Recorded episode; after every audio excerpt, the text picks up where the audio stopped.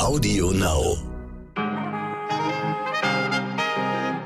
Einen wunderschönen guten Morgen, liebe ZuhörerInnen. Heute ist Donnerstag, der 21. Oktober. Ich gratuliere einem ganz, ganz besonderen Menschen an dieser Stelle, der mir in diesem Moment zuhört. Ich bin Michel Abdullahi und hier ist für Sie heute wichtig.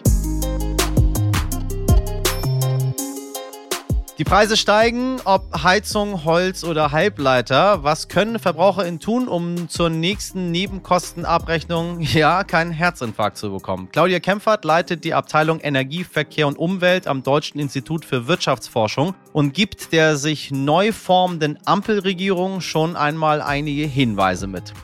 Stichwort Ampel, genau diese Parteien führen ab heute Koalitionsgespräche. Auch darüber werden wir sprechen. Außerdem bezaubern wir Sie, liebe HörerInnen, auch noch mit einem Magier aus Neuseeland. Also, naja, mehr oder weniger.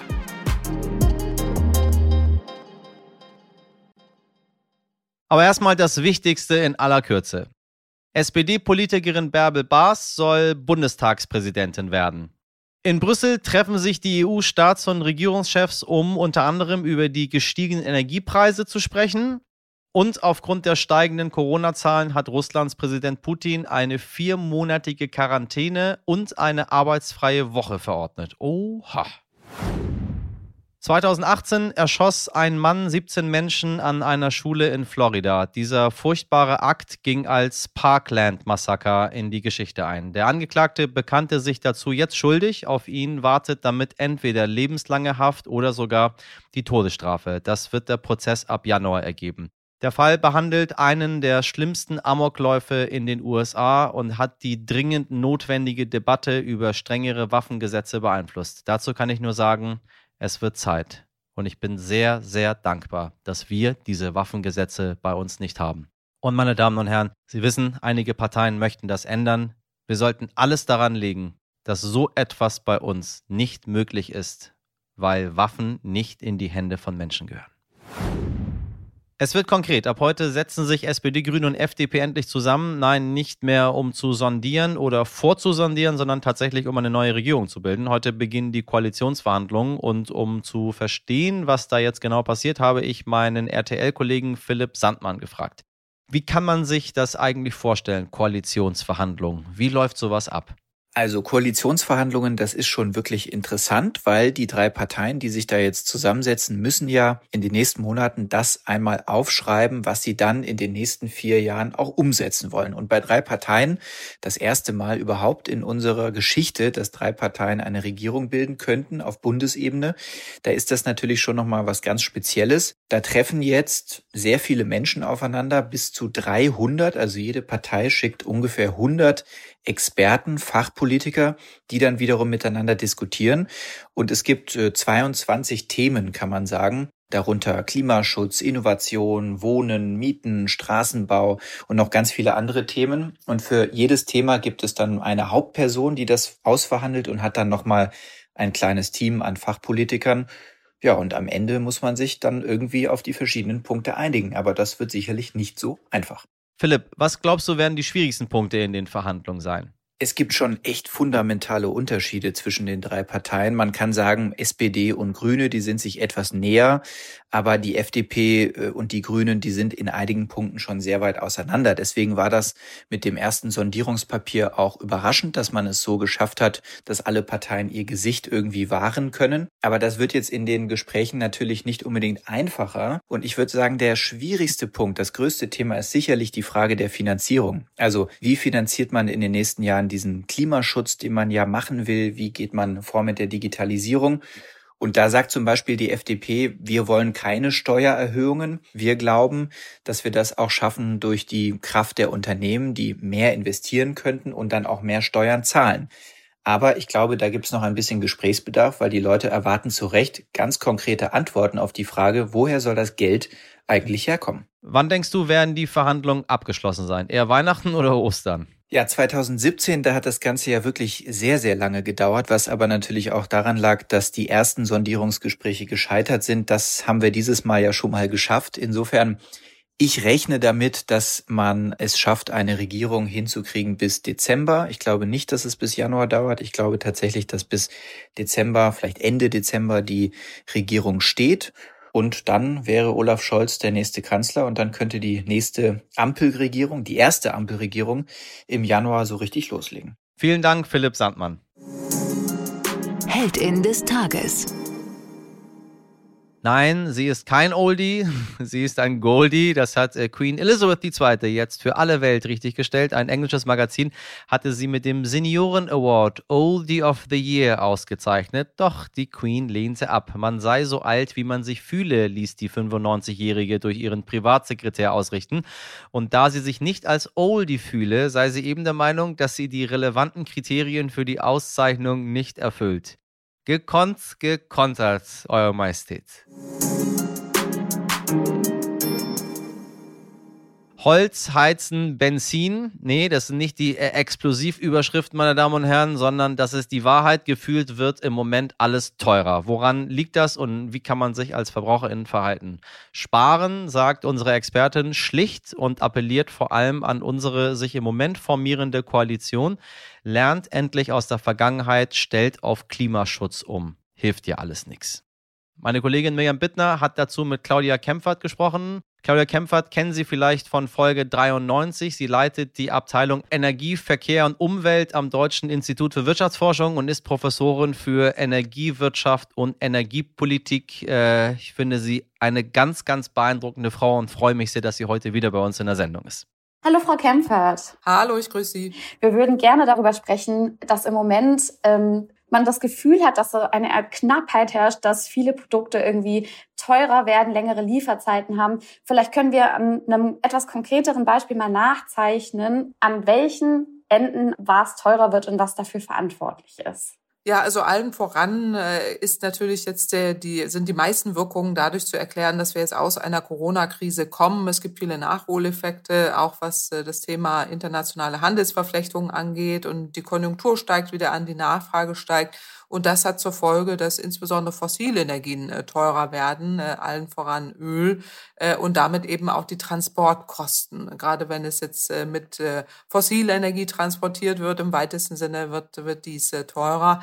Wir haben aber auch Sondereffekte beim Kohle, beispielsweise der Kohlepreis steigt wegen China, weil die weniger selber fördern. Da gibt es ja auch einige Ausfälle im Land, was dann wiederum auch nach sich zieht, dass der Kohlepreis steigt, aber auch manche Lieferketten im Moment so nicht funktionieren, wie es normalerweise der Fall ist. Und wir haben auch noch die steigenden Gaspreise äh, in äh, Europa. Russland hat die Gaslieferung gedrosselt, will auch indirekt Einfluss nehmen auf eine schnelle Fertigstellung und Inbetriebnahme der Nord Stream 2 Pipeline und all diese, diese Effekte sind im Moment äh, da. Aber wenn man sich auch mal jetzt anschaut im Vergleich zu vor Corona, da muss man immer den, den Vergleich äh, machen, sind wir da wieder auf ähnlichen Preisniveaus. Also da ist im Moment jetzt so äh, die, der Eindruck äh, da, dadurch, dass wir es alles mit letztem Jahr vergleichen, wo wir auch niedrige Mehrwertsteuer hatten, wo wir äh, auch niedrigere fossile Energiepreise hatten, dass sich jetzt alles abrupt äh, sofort verteuert.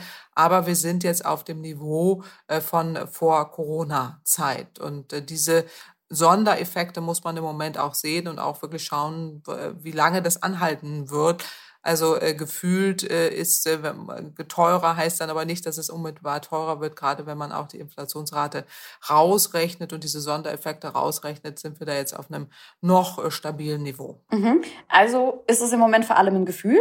Ja, es ist sehr viel leichte Hysterie im Markt, muss man sagen, was ja auch dann immer dazu führt, dass äh, dann Spekulanten ihr Unwesen treiben, dann äh, steigen die Preise nochmal äh, wieder an. Mhm. Aber es gibt auch reale äh, Verknappungen, also gerade was Kohle jetzt angeht in, in China oder auch manche Lieferprozesse, die so nicht äh, funktionieren, weil Vorprodukte äh, nicht ausreichend kommen und dann hat das wieder Auswirkungen auf, auf bestimmte Lieferprozesse und folgende Produktion, auch hier in Deutschland. Also da gibt es im Moment ja einige einige äh, Prozesse, die da etwas äh, ins äh, Straucheln gekommen sind. Aber ich würde da jetzt noch nicht von einer umfassenden Krise sprechen. Das sind jetzt erstmal temporäre Effekte. Mhm. Ähm, man muss schauen, ob das jetzt länger überhaupt äh, anhält und anhält und, wie, und was jetzt auch im nächsten Jahr passiert. Sie haben jetzt gerade schon ganz viele verschiedene ähm, Sachen angesprochen, die wir auch, über die wir auch gleich noch sprechen möchten. Können wir es vielleicht an einer Lieferkette oder an einem Beispiel ein bisschen deutlicher machen, Woran liegt es, dass bestimmte Sachen verknappt werden? Also an, an Containern, an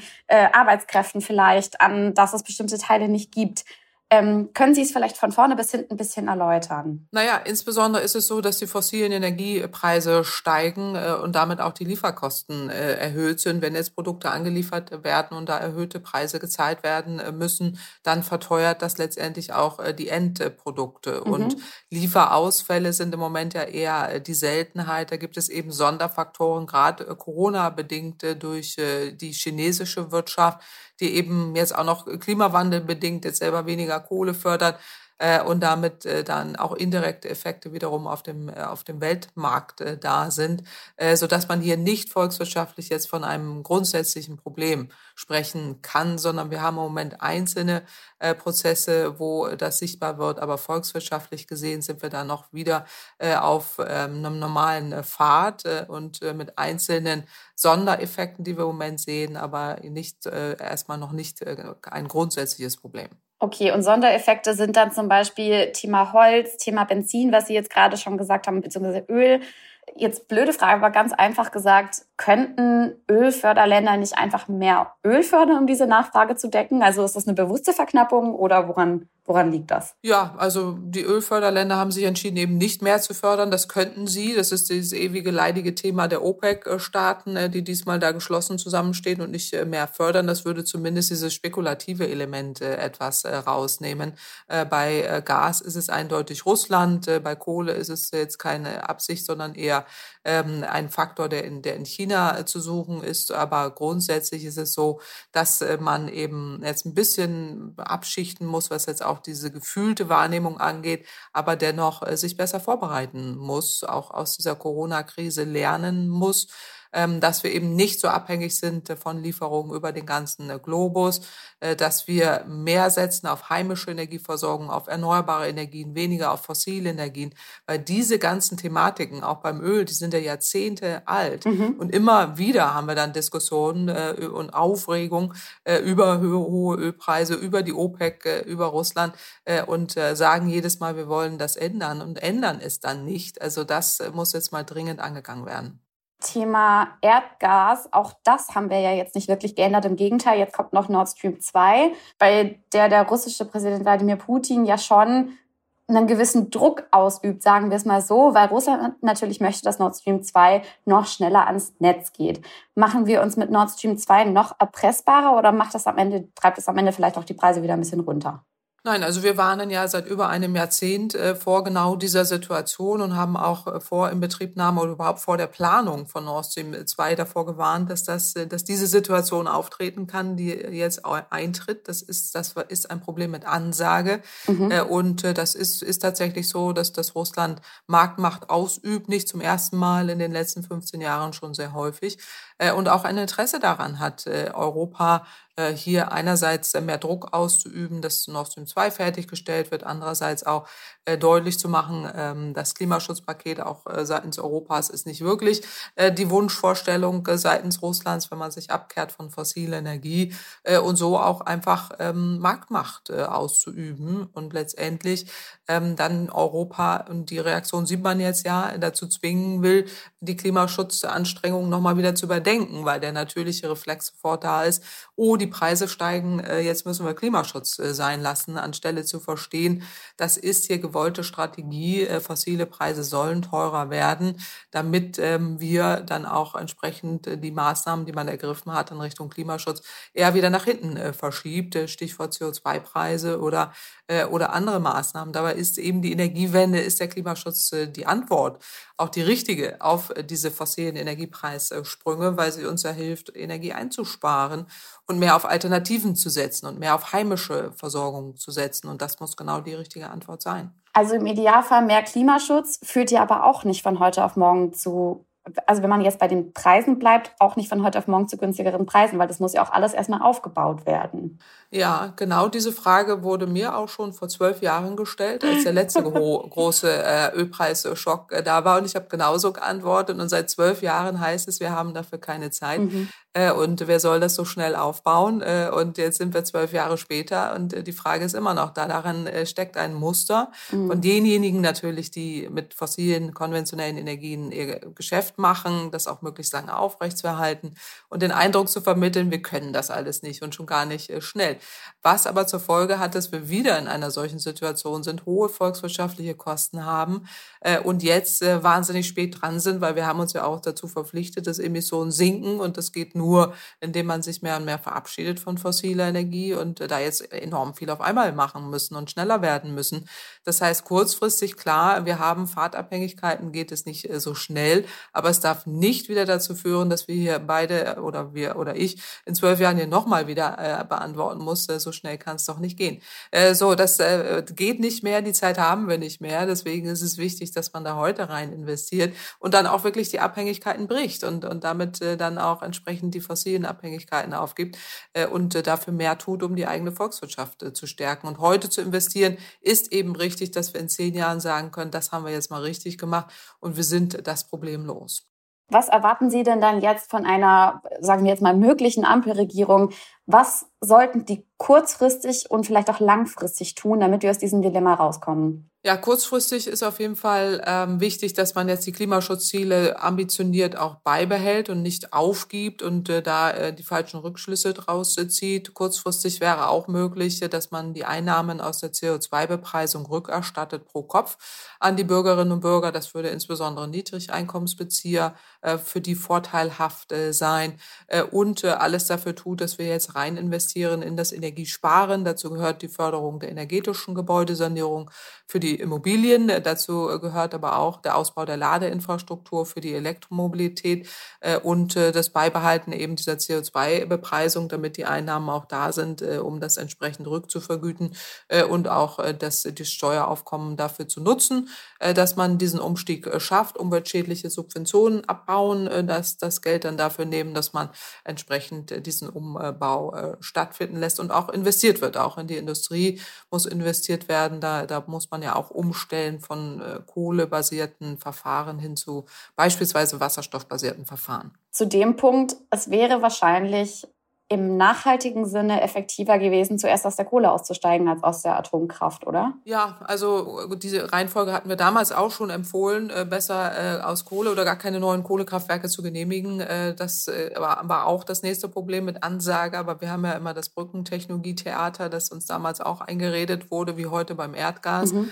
was am Ende dann zu hohen Entschädigungszahlungen führt. Also der, der hohe Anteil von Kohle ist sicherlich eines der größten Probleme und dass wir eben bis vor einigen Jahren ja noch neue Kohlekraftwerke genehmigt haben. Äh, das ist ja wie heute jetzt Nord Stream 2, die man, was man da in Betrieb nimmt äh, und wohl wissen, dass es sogenannte Stranded Assets äh, werden, also gestrandete Investitionen, die wir dann teuer entschädigen müssen, weil, weil das nicht der Weg ist, den wir eigentlich gehen müssen. Und das, das ist in der Tat immer so ein bisschen retrospektivisch ist da viel falsch gemacht worden. Aber grundsätzlich muss man einfach, hätte man auch damals schon sehr viel mehr tun müssen, um in erneuerbare Energien zu investieren, in das Energiesparen, dann hätten wir diese Probleme auch heute nicht. Ich glaube, für viele VerbraucherInnen ist es wahrscheinlich schwierig, wenn man jetzt mitbekommt, die Preise für Heizung und solche Dinge gehen hoch. Ähm, was können Menschen denn, denn tun, damit sie nächstes Jahr nicht den kompletten Schock bekommen, weil die Nebenkostenabrechnung so hoch ist? Es gibt natürlich einen Unterschied, ob man jetzt alleine zu zweit, zu dritt in, in einer Stadtwohnung wohnt ähm, oder ob man jetzt auf dem Land vielleicht in einem Einfamilienhaus wohnt. Aber was kann man da denn konkret machen?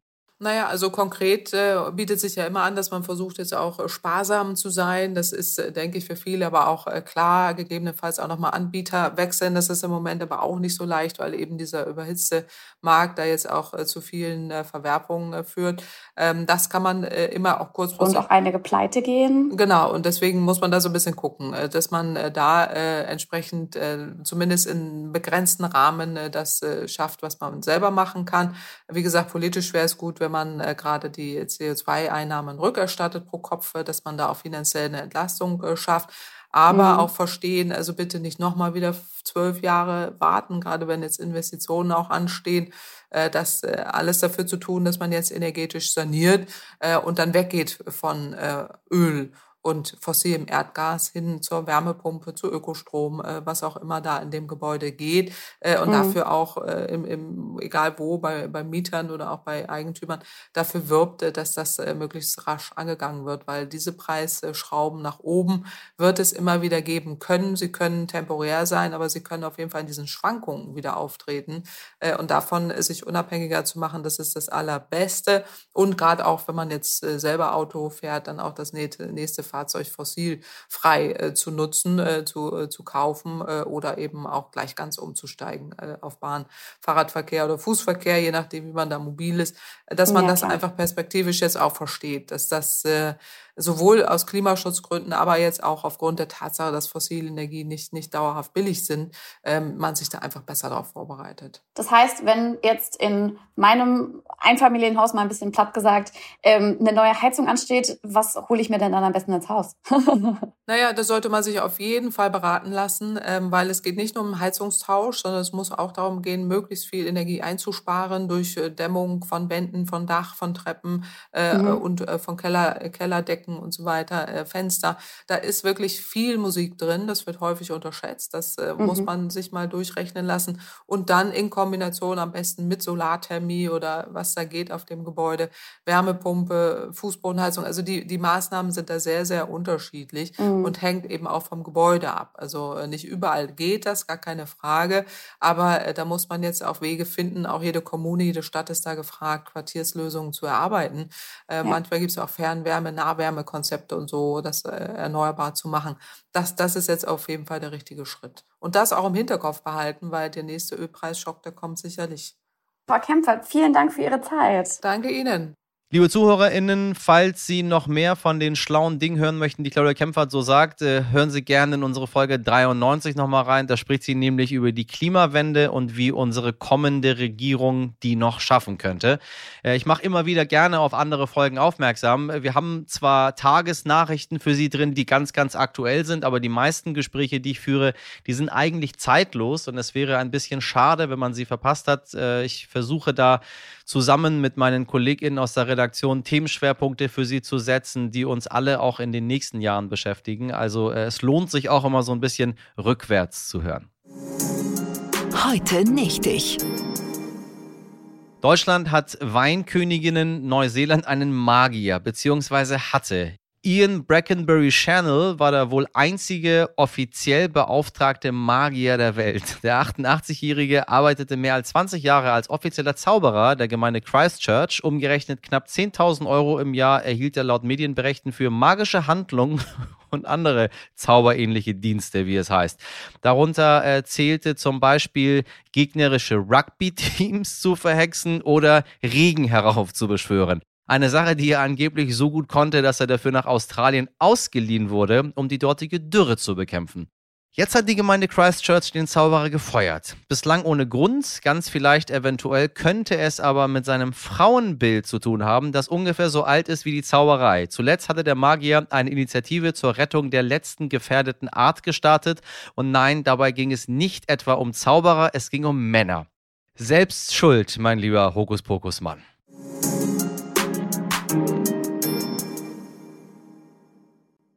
Wir zaubern auch morgen wieder für Sie die wichtigsten und interessantesten Meldungen des Tages in Ihre Podcast-App und freuen uns, wenn Sie uns abonnieren, empfehlen, kommentieren, was auch immer Ihnen lieb ist. Sie können auch Regen herbeibeschwören, meine Damen und Herren. Aber bitte nicht für Frankfurt am Main. Dort hat es gestern, finde ich, genug geregnet. Und wenn Ihnen etwas unlieb ist oder Sie einen Themenvorschlag für uns haben, äh, Sie wissen, wir haben immer ein offenes Ohr dabei, dann schreiben Sie uns gerne an heute und haben Sie manchmal ein bisschen Geduld. Ich weiß, wenn man ein Thema selber gerade hat, was man ganz, ganz, ganz wichtig findet, möchte man, dass es sofort behandelt wird. Wir haben es auf dem Zettel. Manchmal braucht es aber ein, zwei Tage, weil dann doch andere Dinge dazwischen kommen. Aber wie immer, schreiben Sie uns gerne. Wir lesen gerne von Ihnen. Magie vollbringt jeden Tag unsere Redaktion. Sabrina Andorfer, Mirjam Bittner, Dimitri Blinski und Frederik Löbnitz produziert er diese Folge für Sie äh, durch technische Zauberhilfe Nikolas Femerling. Wir sind morgen ab 5 Uhr wieder für Sie da. Bis dahin machen Sie was draus. Ihr Michel Abdullahi.